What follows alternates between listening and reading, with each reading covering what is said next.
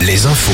Présenté par Fabienne Lacroix. Bonjour Fabienne. Bonjour Nico, bonjour à tous. Elisabeth Borne souhaite des baisses concrètes de prix pour les Français d'ici fin juin. C'est ce qu'a déclaré la Première ministre ce matin sur France 2, la chef du gouvernement qui doit recevoir aujourd'hui une délégation de pêcheurs à Matignon.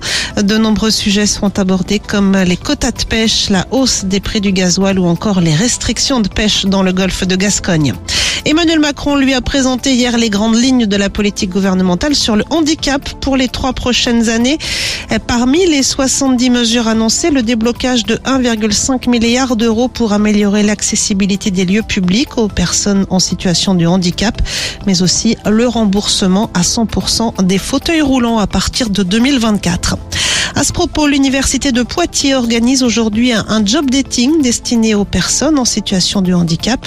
Et puis un autre forum consacré cette fois au job d'été euh, se tient toujours aujourd'hui près d'Angers à Écouflant. 150 offres d'emploi sont à pourvoir dans une vingtaine de secteurs d'activité. Dans la Vienne, les opposants à la ferme des 1200 oreillons de nouveau mobilisés. Rassemblement en fin de journée devant la sous-préfecture de Châtellerault. L'association opposée au projet de ferme situé entre La Roche-Posay et Châtellerault affirme que les travaux se poursuivent alors qu'ils auraient dû être interrompus depuis le 15 mars. Une enquête est en cours après un grave accident survenu hier dans un magasin de bricolage et de décoration près de La Rochelle à Pulboro. Une cliente âgée d'une cinquantaine d'années a été grièvement blessée après avoir reçu plus de 300 kilos de claustra sur elle. Les causes et les circonstances du drame demeurent pour l'instant inconnues. Et les sports avec le basket, Fabienne Pas de titre européen pour Cholet. Les Choletais battus hier soir dans leur salle. Défaite de deux points en, demi en finale retour de la FIBA Europe Cup face à Vloklavek.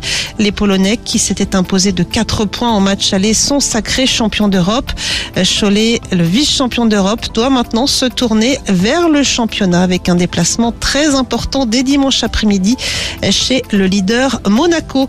Quant à l'équipe de France de handball, elle, elle s'impose de 19 points hier soir en Lettonie pour le compte des qualifications à l'Euro 2024. Les Bleus déjà qualifiés rejoueront dimanche face à l'Italie. Enfin, la météo de ce jeudi, euh, du brouillard ce matin et du gris tout au long de la journée avec le plus souvent des averses de 16 à 23 pour les maxis.